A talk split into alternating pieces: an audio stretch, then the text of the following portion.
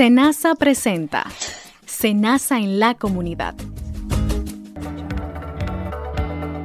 Saludos a todos nuestros oyentes que cada semana sintonizan Senasa en la comunidad, donde le damos a conocer informaciones importantes de la institución y por supuesto de promoción de salud y prevención de enfermedades.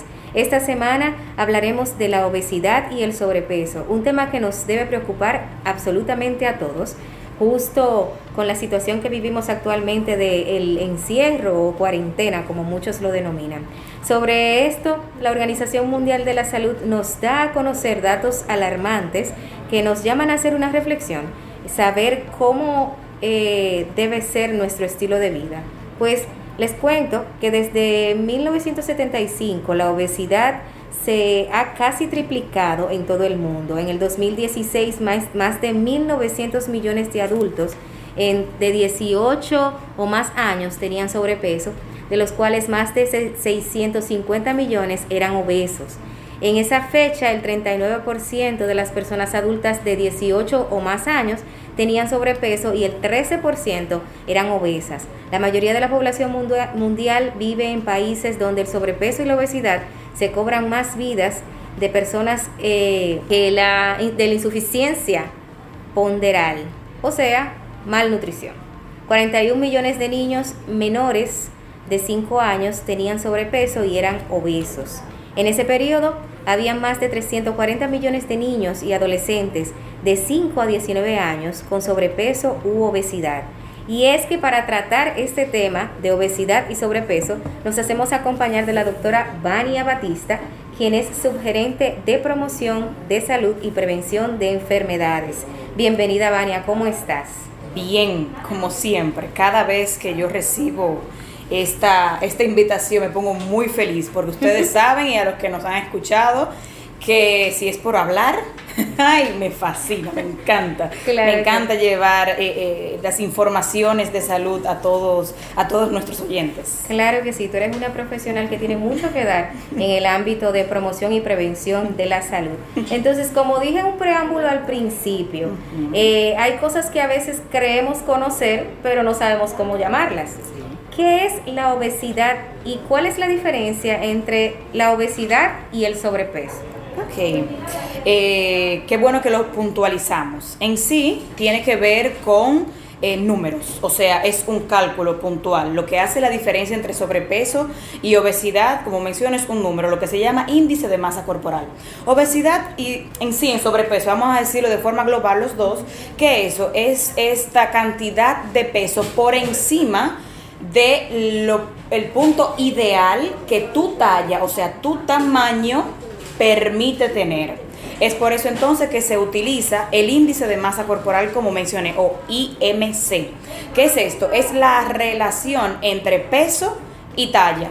Obviamente, esta relación de peso y talla eh, va acorde a rangos entre que una persona en sobrepeso es que su índice de masa corporal llega hasta 29.9 y a partir de 30 de índice de masa corporal es, se considera obesidad. Y las obesidades también tienen diferentes estadios, 1, 2 y mórbida. Entonces es con este índice específicamente que podemos decir que una persona es obesa o está en sobrepeso. Eh, una de las cosas que siempre es bueno eh, recalcar, en países como nosotros, donde nosotros sabes que somos una gran mezcla, una gran mezcla de diferentes eh, razas, que ya obviamente podemos orgullosamente decir que somos dominicanos, tenemos unos rangos que pueden en algunas personas variar un poquito.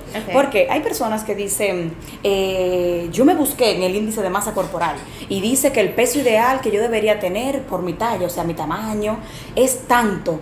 Pero es que si yo rebajo esa cantidad de libra, me voy a ver ¿Qué tiene que ver con esto? Es que como tenemos una mezcla de razas, ¿sabes qué? Eh, nosotros eh, somos una combinación de grandes caderas, eh, fuertes muslos,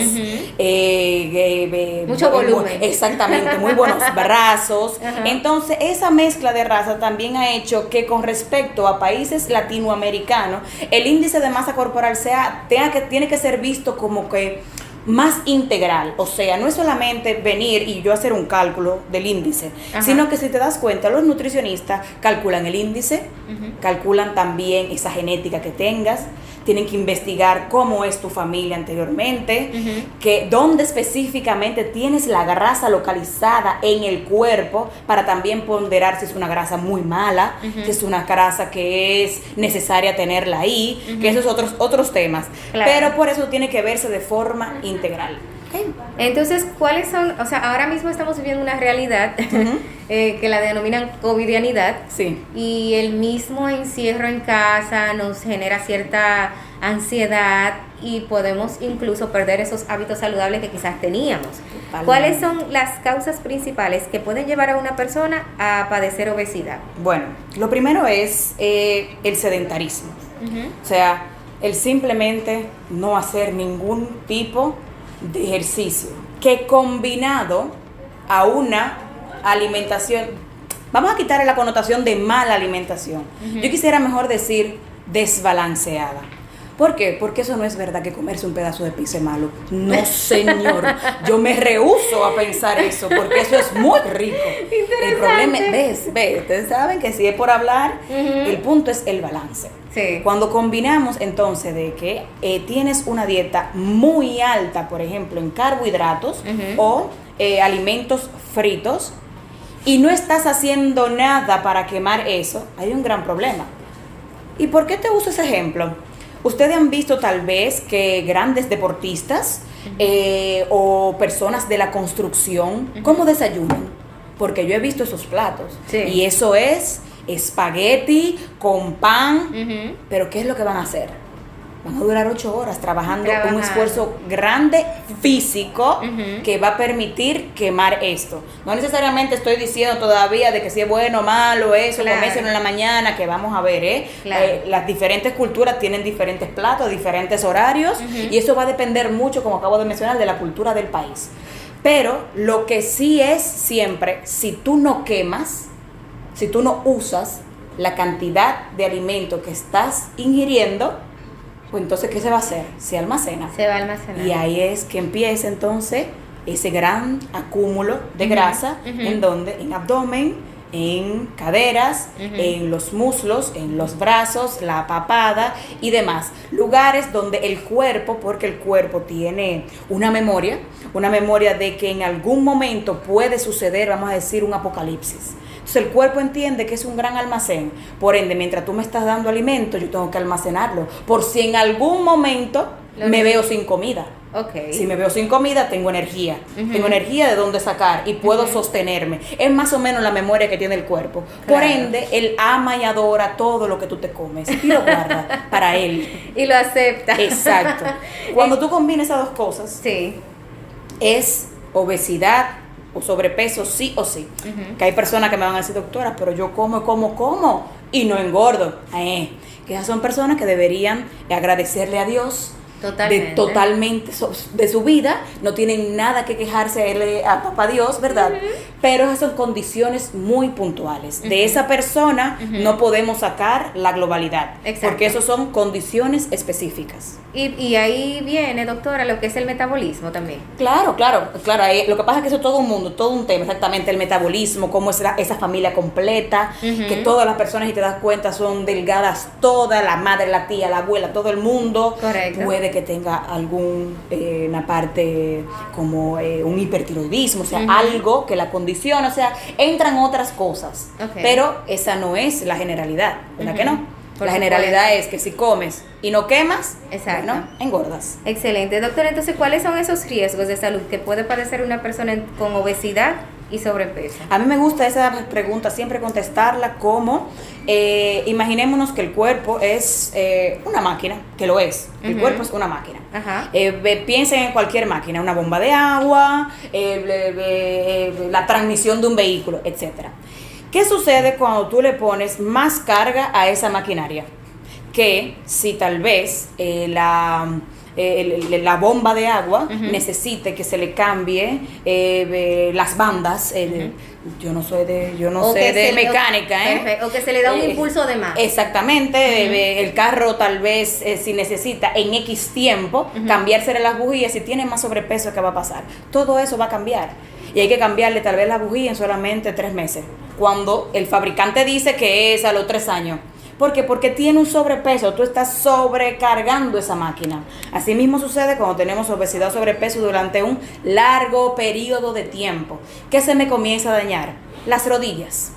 Que se me comienza a dañar o a sentir mal, que me siento mal, el cuello me pesa ¿Por qué? Recuerda que aquí atrás también se acumula grasa, bastante.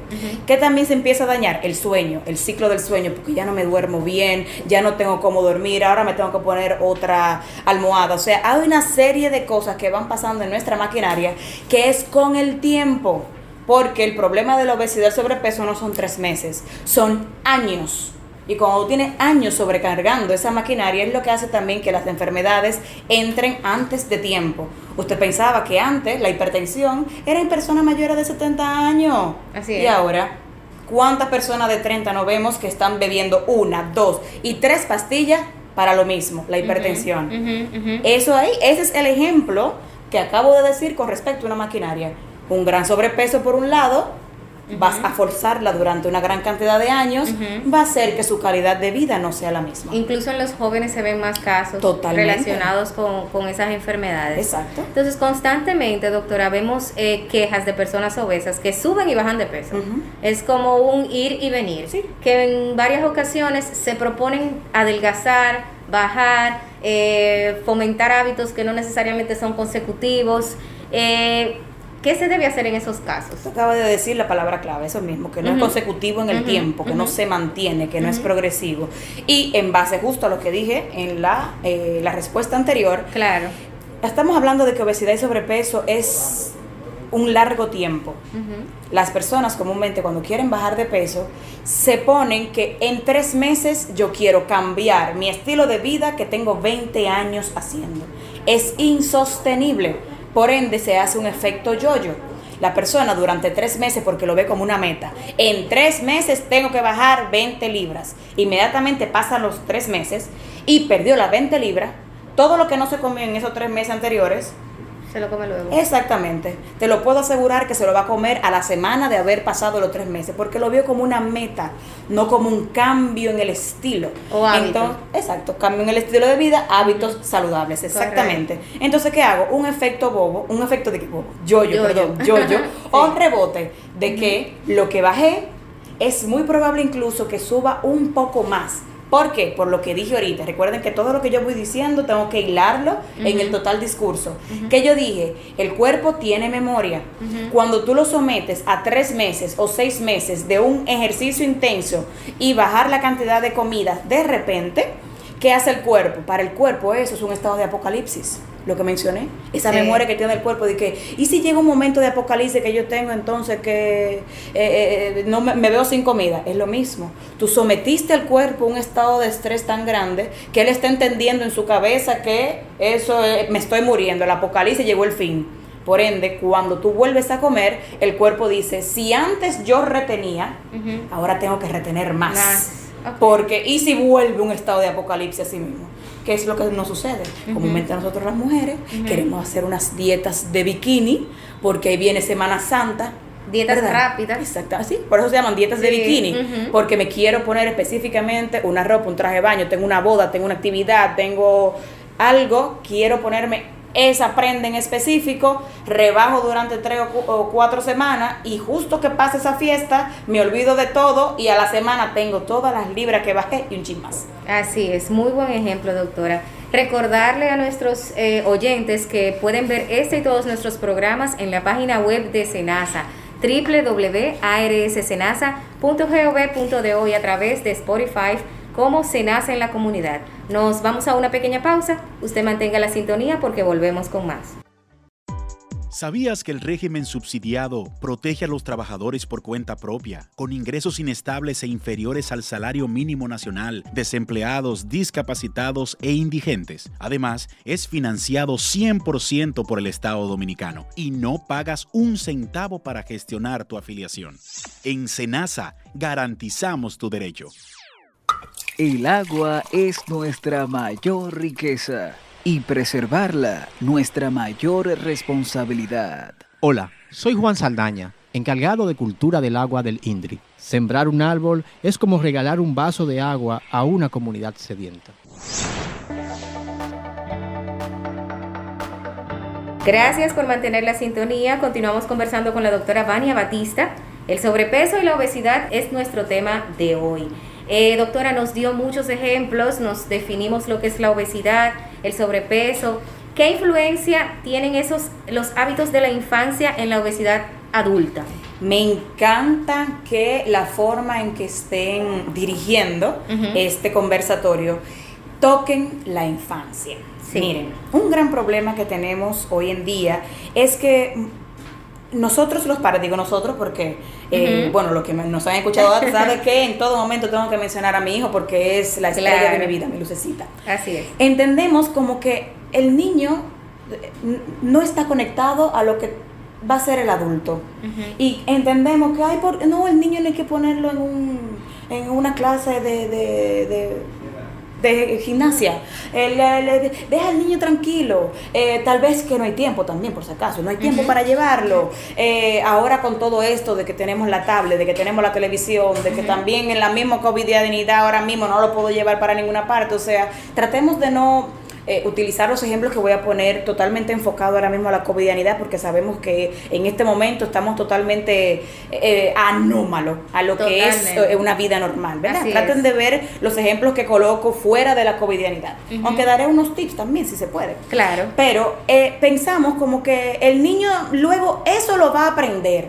No lo que tú no fomentas en la infancia, no lo vas a tener de adulto.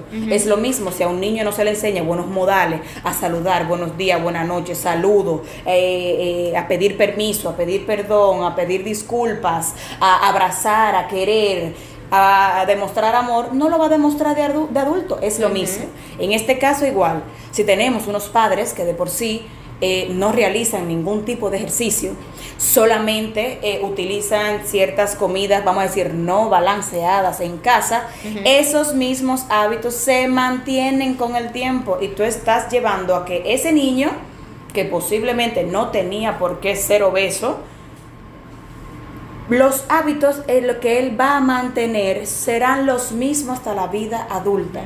Es por eso que todo niño a partir de los tres años y medio o cuatro deben de estar en alguna actividad física. la que más le guste, si es un deporte, si es danza, si es gimnasia, si es natación, la que sea. Y si no, bueno, usted como su madre, póngase a bailar zumba y ponga al muchacho al lado también. Claro. de paso, está haciendo ejercicio y lo está enseñando a bailar, porque no queremos hijos que no sepan bailar, ¿eh? No queremos eso. Y sobre todo la relación madre-hijo, ahí se puede compenetrar ¿Verdad? Exactamente, es una, combinación. Muy buena técnica. Doctora, anteriormente nos decía que existen rasgos familiares en los que pueden intervenir la, un diagnóstico de obesidad. Sí. Pero podríamos decir que la obesidad puede ser una, es una enfermedad genética. Sí y no. Okay. La obesidad tiene un gran número de factores. Miren que casi en todo momento de lo que he mencionado es esos hábitos saludables, o sea, no hacer ejercicio y la alimentación desbalanceada. Son en realidad los dos principales. ¿Por qué? Porque el componente de la obesidad en más de un 60% son los hábitos. Son los hábitos, o sea, nuestro día a día, como estoy comiendo, la poca agua que estoy bebiendo exactamente y el nulo ejercicio que estoy haciendo. Y me atrevo en realidad a decir un 70% en realidad, es, es, un 70%. El otro 30% es que entra alguna enfermedad que está provocando que la persona, bueno, pues eh, aumente de peso medicamentos que por alguna enfermedad, que no necesariamente la enfermedad en sí lleve a que tú tengas sobrepeso o obesidad, pero el medicamento que se están colocando sí. Y en última instancia, la genética. Porque más que la genética, lo que entra, esos hábitos, acabo de decir, que vienen de familia. Entonces, esa- esos hábitos de familia van más en el componente que dije del 70%, como Ok. como y que no hago ejercicio. Por lo mismo que acabamos de mencionar en la pregunta anterior. Si yo tengo un niño que simplemente nunca le enseñé a hacer ejercicio y todo lo que él ve- veía desde su infancia era que papá y mamá viven bebiendo refrescos, no beben agua, todo se lo comen Pizza. frito, exactamente. Cuidado con la pizza, eh, que recordemos, no me, no me, mentira, que sí hay que ponerlo Lo ahí. podemos negociar. Exacto, vamos a negociar con la pizza.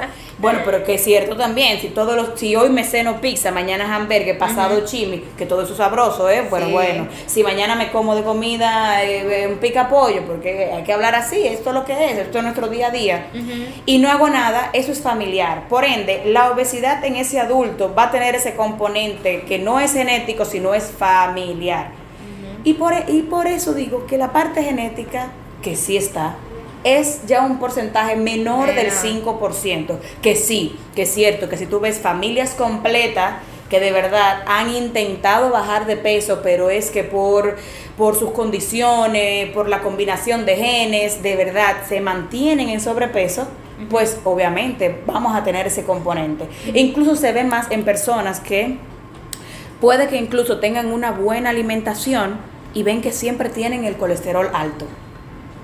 Cuando se busca es que de familia hay un problema que se llama hipercolesterolemia, o sea, colesterol alto, aún la persona siempre se mantiene comiendo saludable. Entonces ahí sí me está diciendo que esa persona tiene un componente posiblemente genético y que gracias a que hace todo lo otro bien, o sea, se mantiene comiendo saludable, se mantiene haciendo ejercicio, lo único que se mantiene entonces en el cuerpo más o menos mal es que el colesterol se mantiene un poco elevado, pero sin embargo esa persona se ve como que está en un buen peso.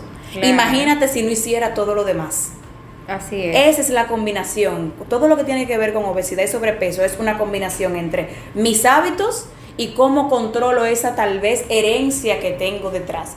Recordando que no se le puede nunca, vamos a decir, no usar la palabra nunca, vamos a decir que solamente en un menos de un 5% le achaques el que estás obeso a que, ay, que yo soy así, que mi familia es así. Sí, menos de un cierto. 5. O sea que a todas las personas que nos están escuchando, le acabo de quitar esa, el estar culpando, es verdad, a los demás.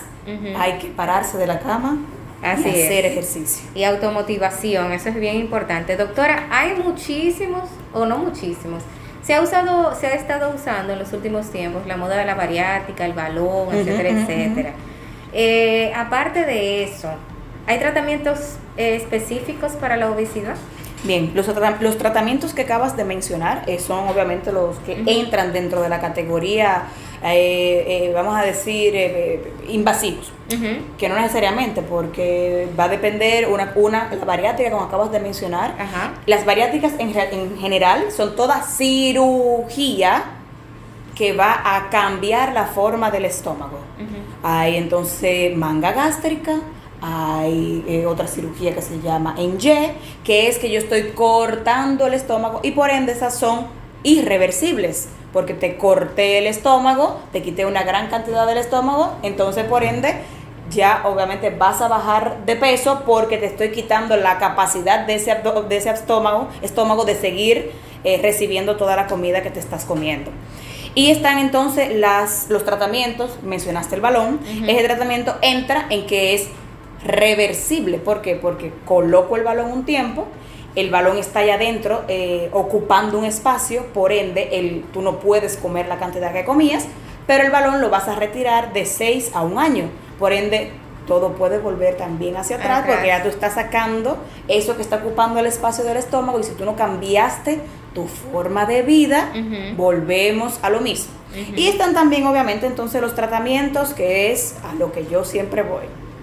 Buena alimentación y mucho ejercicio.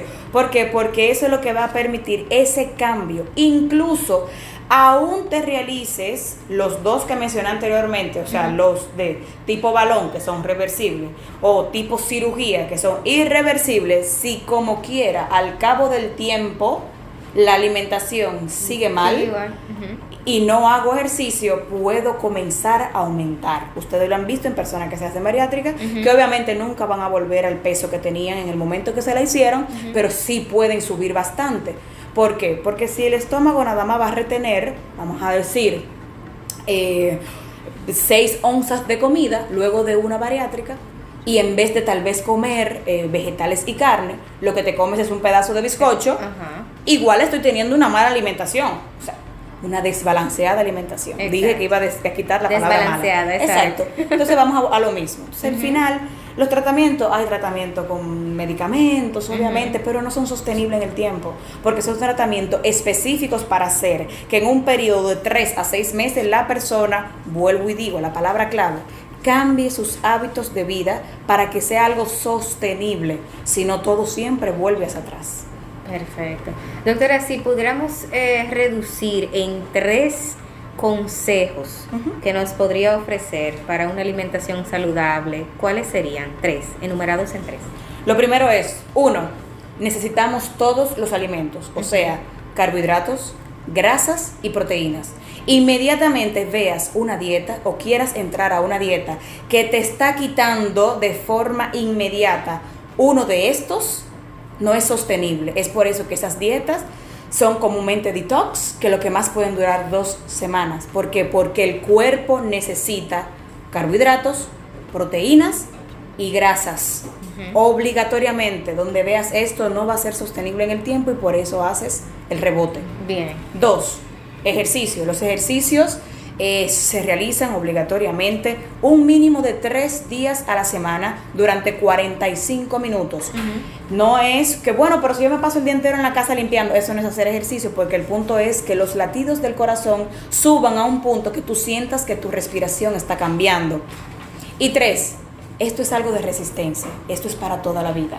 El mantener hábitos saludables no es algo que se le pueda poner un principio y un final, tres meses, cuatro meses, porque si no, obviamente volveremos de nuevo a como estábamos antes, sino que esto es tu forma de vida diariamente, saber que hay que beber agua, que hay que comer saludable, que hay que hacer ejercicio, que hay que salir a divertirse, que hay que tratar de dormir bien. Eso es al final lo que va a hacer que tu calidad de vida sea mejor. Excelente, muchísimas gracias doctora Vania por acompañarnos y darnos a conocer estas informaciones que muestran lo importante que es llevar un estilo de, un estilo de vida saludable, comer sano, hacer ejercicio y sin, que sin duda nos van a ayudar a mejorar nuestra salud y ver y pensar sobre todo qué estamos haciendo nosotros hoy. Así que muchísimas gracias. Eh, nos vamos a una pausa, en breve volvemos con más. Cápsula de emprendimiento.